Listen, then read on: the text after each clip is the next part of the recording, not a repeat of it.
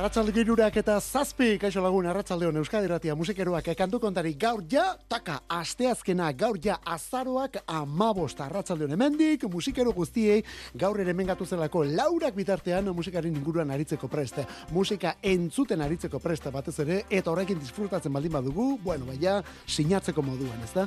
Bueno, bori, kantu kontari, horrela aritzen gara, eta ala deitzen diogu saioni, kantu kontari, hau musikeroen ordua delako, hau azken batean taupada elektrikoa delako. Errotarrerako hiru hanka ditu mai honek. Bi alde hontan Olazabal jauna arlo teknikoan gu geu kantoak aukeratu eta aurkezten eta gero bestaldean hirugarrena honi zutik eusten diona zu zure musika zaletasun eta zergaitik ez gero bidaltzen dizkiguzun mezu proposamen eta bestelakoekin. Horretarako WhatsAppa ere bai eta WhatsAppa betiko zenbakian 6 sortzi sortzi 666 000 6 sortzi sortzi 666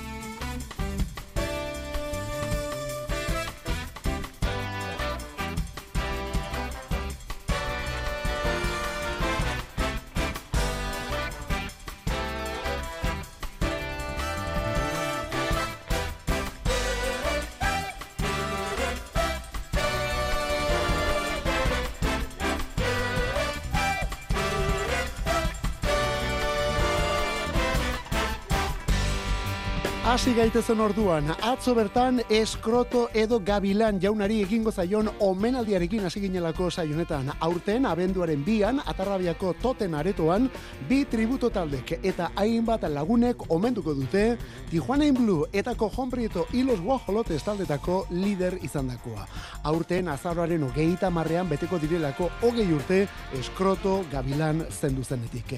Eta gaur ere, garai eta eskola beretsuko, hau da, pankart jarre jarrerako beste artista bat aipatzuz astea tokatzen da. Gaur berriz ere punk jarrerako artista baten aipamenarekin hasiko gara. Hau oraindik ere bizi da, baina kontuz, hemen dago albistea. Oso oso gaizki omen dago eta. Bera da The Pogues taldeko Shane McGowan jauna. It was Christmas Eve, babe In the drunk tank An old man said to me, Won't see another one. And then he sang a song, the rare old mountain tune. I turned my face away and dreamed about you. Got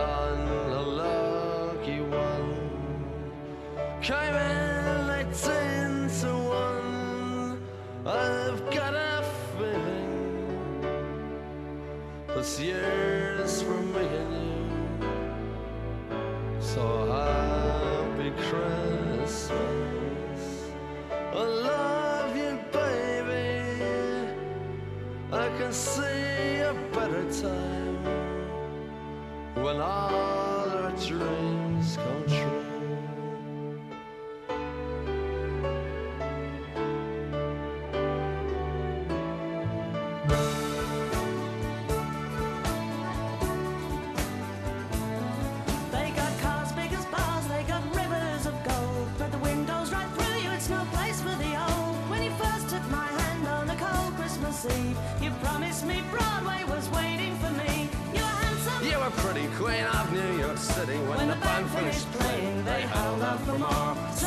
Sinatra was swinging, all the they were singing. We kissed on the corner, then danced through the night. The boys of the NYPD choir were singing, Go away, babe. And the bells were ringing out for Christmas Day.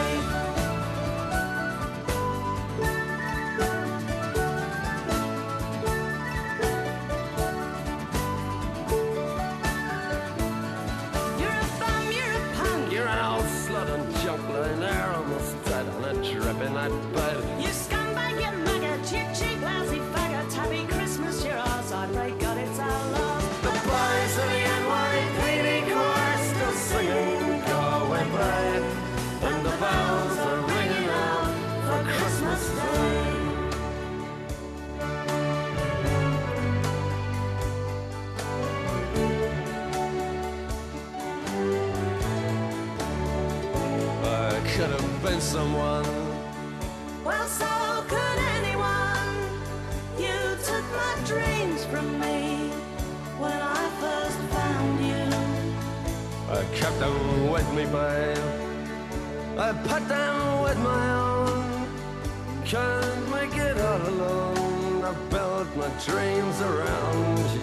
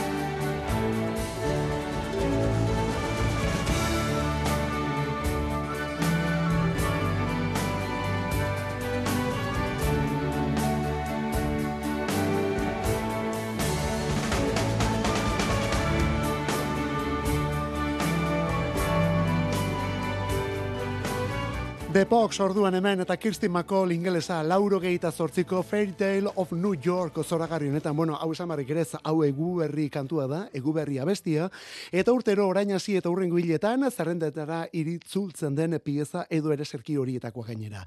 Eta honekin ilustratu nahi izan dugu Shane McGowan jauna, The Pox taldeko kantari eta ikonoa, iruro gehieta bost urte ditu, eta azken urte hauetan entzefalitis gaitza jasaten ari da gainera. Ekainetik, ospitalean da, eta zain zainketa berezien atalean. Azken egun hauetan, hemen daude albisteak, azken egun hauetan bere taldekideen bisita izan du, eta emazteak Victoria Mary Clarkek emezu bat ere elkarbanatu du orain isa sare sozialetan horren berri emanaz, eta maitasun guztiarekin batera kezkaren berri emanaz ere bai. Utziko duen utxunearen aurrean kezka beldurgarria. Horiek dira berak erabilitako hitzak. Utziko duen utxunearen aurrean kezka beldurgarria. Mezuarekin batera Shane McGowan jaunaren argazkia ere bai. Eta argazkia ere benetan kezkagarria da. Shane McGowan oraindik ere, onelako kantu puskekin presente. Bueno, oraindik ere, eta beti onelako abestiekin. Hau desmail, irukua, resuma batutik, kantu berri berriarekin.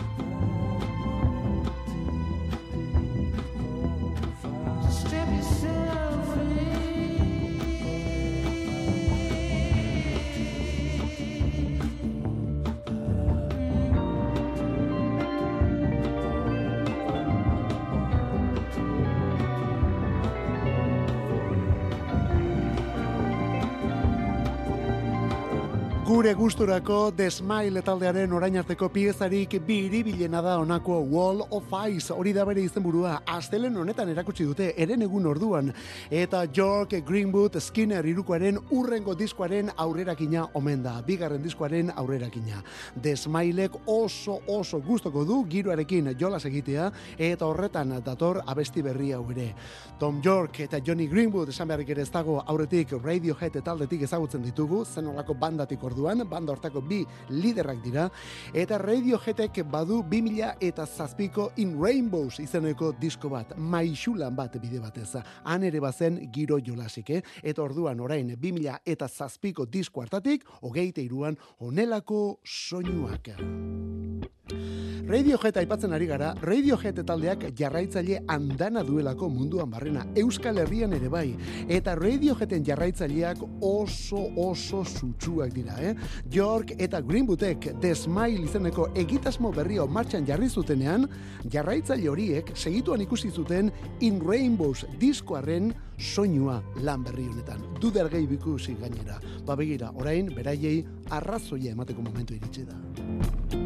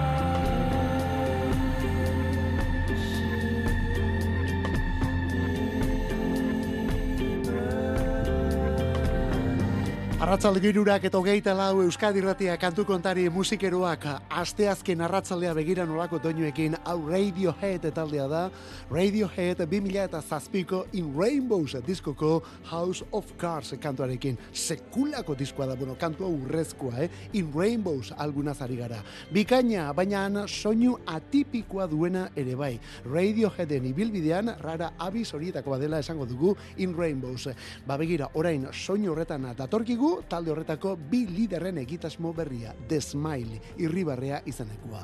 Wall of Ice kantua erakutsi dute eren egun, aurretik jarri dugun beste abesti hori, bikaina, eta honekin talde honen bigarren algunaren iragarpena egin ere bai. Izen berekoa izango da disko ere, Wall of Ice aligia, urtarrilaren hogeita zeian jasoko dugu. Osforren eta Londresko Abbey Road estudioetan grabatu omen dute diskori. Sam Petz Davis izan da ekoizlea, eta London Contemporary Orkestraren kolaborazio ere izan dute diskorretan. Bueno, ba, esan bezala, Wall of Ice, lenda bizia besti, gero diskoa, taldea da, The Smile. Oh, eta nolako kantuekin, nolako abestiekin ari garen gaurko honetan. Ze ona urrengo hau. Gaur hogeita mabost urte bete dituelako Cowboy Yankees Kanadarren Trinity Sessions mitikoak taldea zuzenean, Eliza batean, publikorik gabe, estudio lan bat izan balitz bezala, baina Eliza batean grabatua. Eta honelako doinuekin.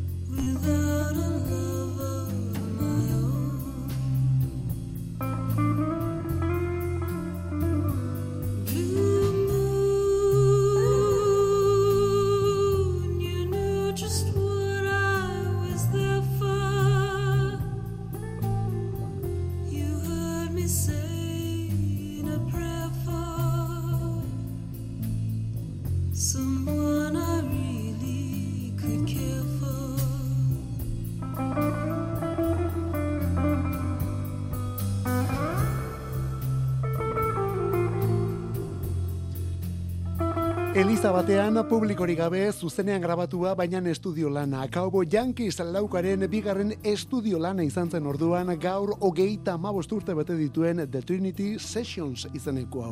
Beren ibilbide guztiko diskorik importantena da. Mordo bat badituzte, baina hau importantena. Behi baino gehiagotan ber editatu dutelako eta zure bakarrik gerora errepikatu ere errepikatu izan dutelako. Errikapen horietako bat 2007an gertatu zen gonbidatu eta guzti eta horrekin ere diskoa egintzen.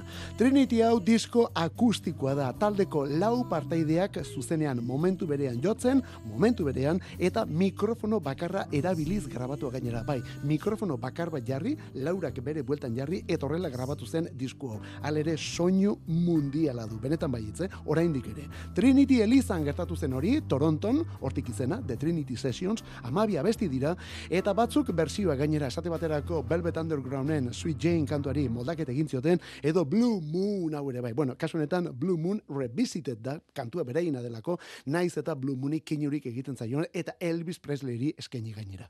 Gaur, hogeita amabost urte diskonek taldearen izena Cowboy Junkies. Etxean urrena, Euskal Herrian egindako rock gitarrero eta zuzena. Orain, oinatiko lauko boskote baten eskutik. Hau, mila modu taldea da, mila modu taldea. Orain arte, lau mutil aritu dira, orain bosgarren bat gehitu zaie, baina hau emakumea, kasunetan Miren Fernandez. Eta Miren Fernandezen teklatuek beste ukitu bat, eta beste soinu bat eman die talde honi. Honen izena, mila modu, abesti berria, azken trena. Goizeko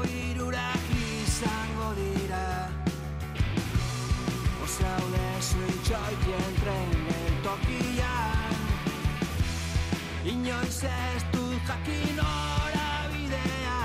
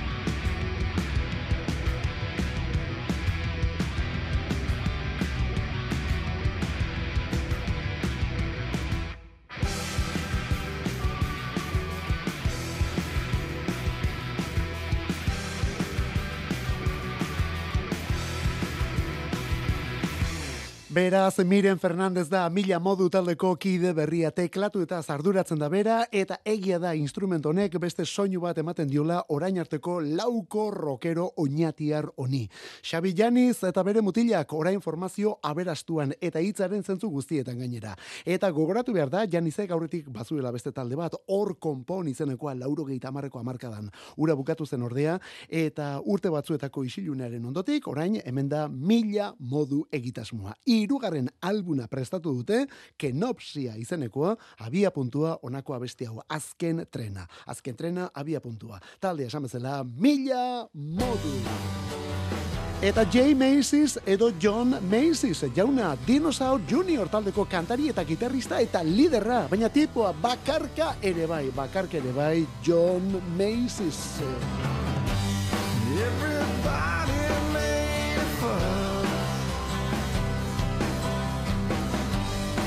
Hard to know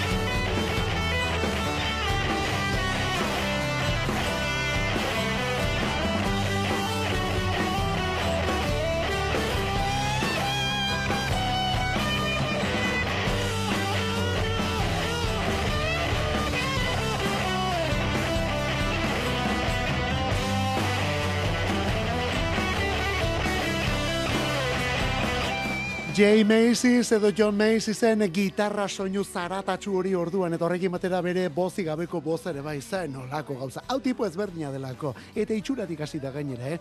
Bizar eta hile luzeak ditu, aspaldi honetan zuri zuriak gainera, gero bere janskere ere bai.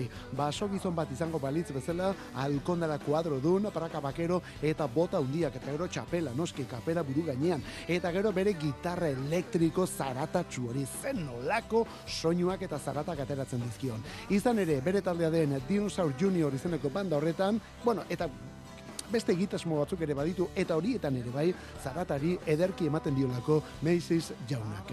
Metira, bakarlari ere ari da aspaldi honetan. Bakarlari Neil John izango balitz bezala akustikoago ariketzen da gainera eta intimoago ere bai. Hala ere batzuetan, bueno, ba, ies egiten dio historiaka. Bosgarren estudio lana iragarri du Jay Macy'sek What Do We Do Now izenekoa. Zer egiten dugu orain, abestia normalean baino gitarreroagoa, eta honen izenburua Can't Believe We Are Here, ezin sinetxi, hemen gaudinik. Esan bezala, Euskadi ratean gaur kantu kontari, Jay Macy'sen abesti eta lan man. I couldn't cut it as a poor man stealing. Tired of living like a blind man. I'm sick aside without a sense of feeling. And this is how you remind me. This is how you remind me of what I really am. This is how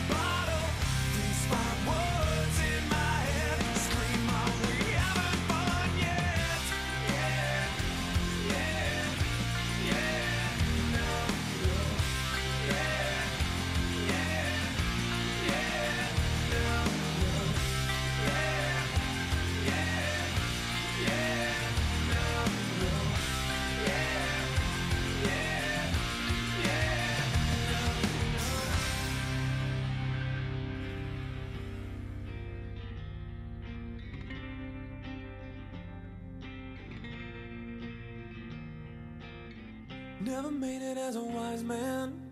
I couldn't cut it as a poor man stealing, and this is how you remind me. This is how you remind me. This is how you remind me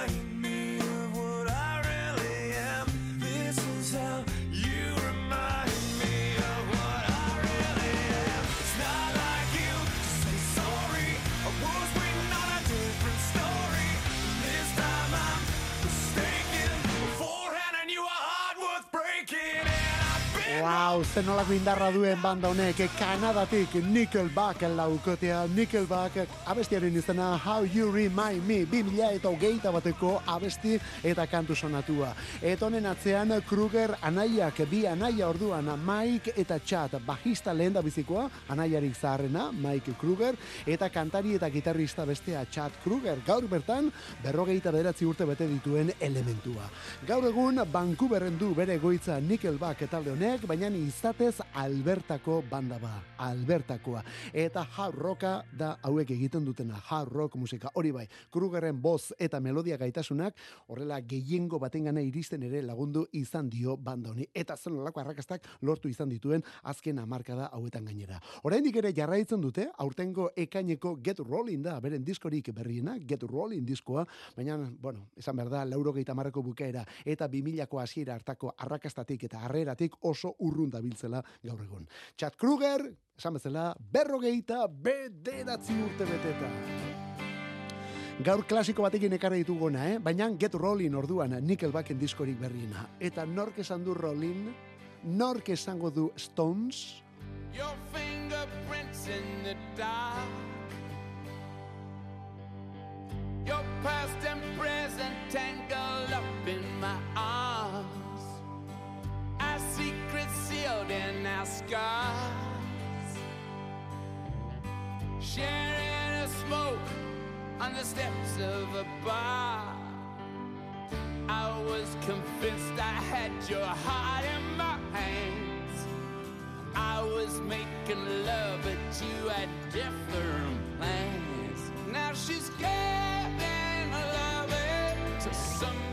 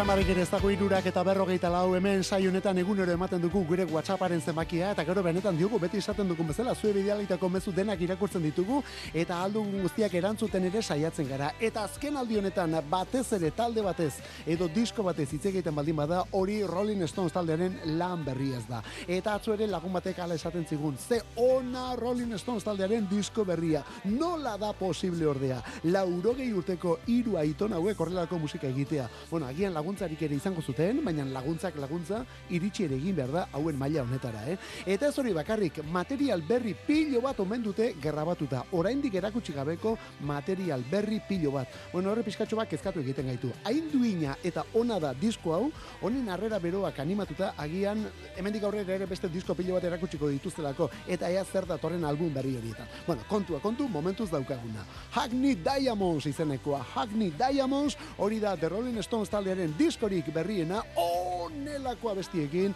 honen izenburua, Depending on You. Gari eta maldan bera zuzenean 2000 eta hogeita bian lau kontzertu berezi eman ziren orduan Lazkao, Bergara, Algorta, Bilbon ere bai eta gero kontzertu haietatik onelako grabazioak egin.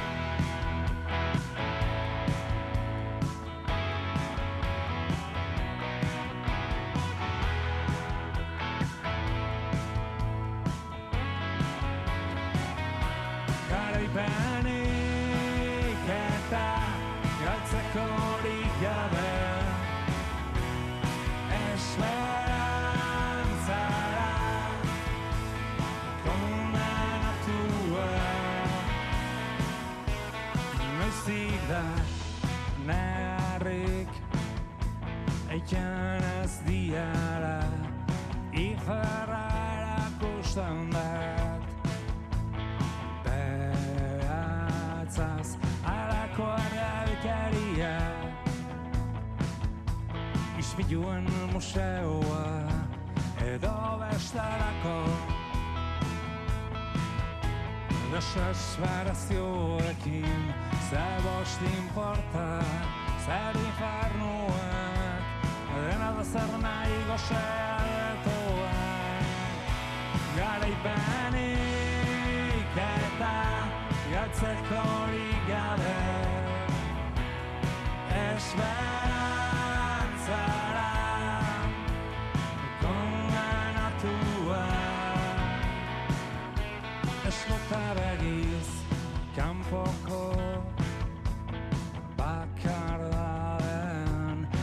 existitzen ez den erio bateko morroi txakur bat bezala arna sestuka guztoan engoen antxatada da ez da sinistan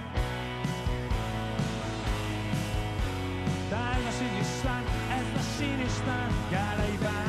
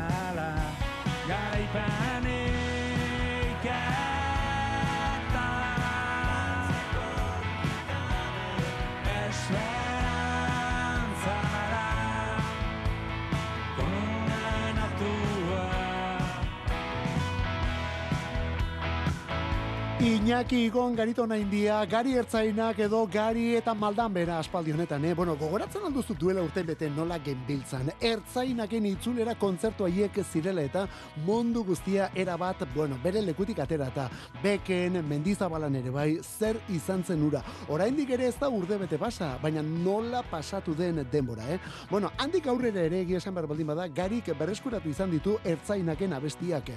Ja, gari eta maldan bera izen erabiliz, baina esan bezala, ertzainaken kantuak ere joaza. Ba begira, urrengo aukera, urrengo aukera larun bat honetan bertan, larun bat honetan kontzertua Gipuzkoako errenteriko lekuona fabrikan. Errenterin lekuona fabrikan. Maldan bera boskotearekin, bueno, maldan bera boskotea osatuta, zeuraingoan beraiekin batera Iker Lauroba ere bai. Iker Lauroba ere maldamerako kidetako bat. Larun batean esan bezala zuzenean gari, errenterin, gipuzkoan eta nola da lekuona fabrika.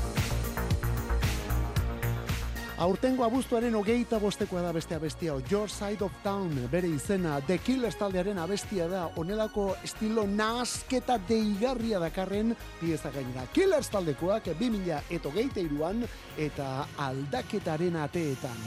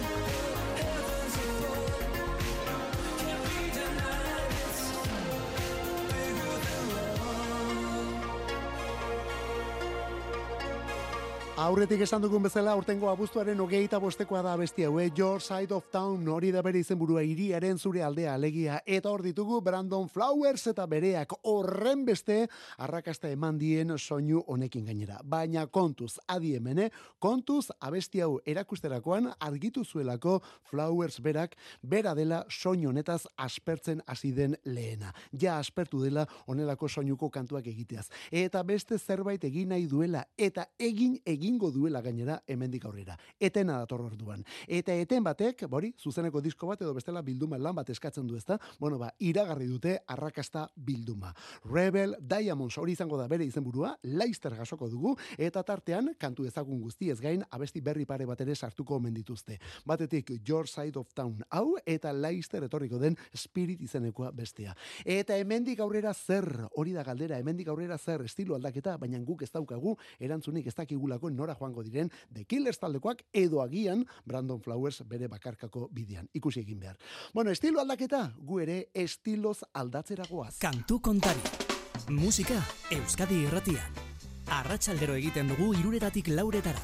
Astelenetik ostiralera zure arratsaldek badute soinu bandarik. Eta EITB naieranen sartzen bazara, eguneko hogeita lau orduek ere bai. Kantu kontari. Euskadi irratia, podcastetan. Berez 2000 eta hogeiko abestia da. Orain berriz grabatu duten kantua. Ederregia zelako. Bueno, e, hori izenburua da kasunetan, eh? Agus Barandiaranen korrontzi taldea hemen, gehi ETS-ko inigo etxezarreta. Ederregia zelako 2000 eta hogeita iruan.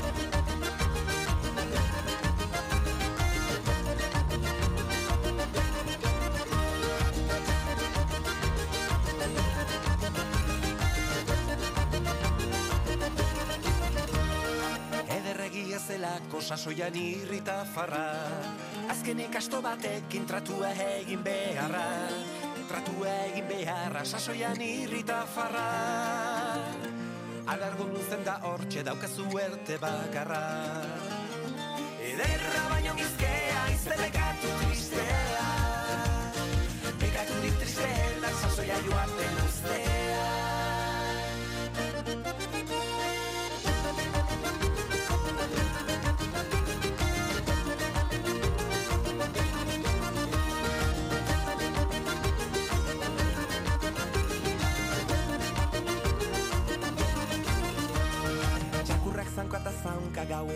ilargiari Haren zaunka gora bera ilargiak beti argi.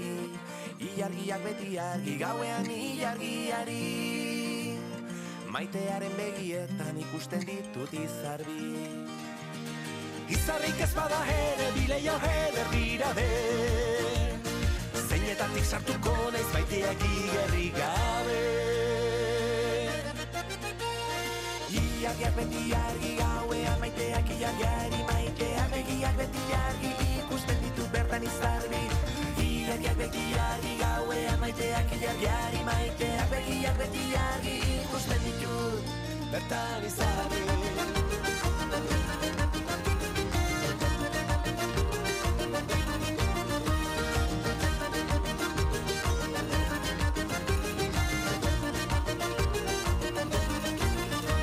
Korrontzi, korrontzi eta korrontzi, korrontzi folk taldeak bere hogei urteak disko liburu potolo batekin ospatu nahi dituelako. Hori durangorako iritsiko da, aurtengo durangorako, beraz ja ez da asko falta, eh?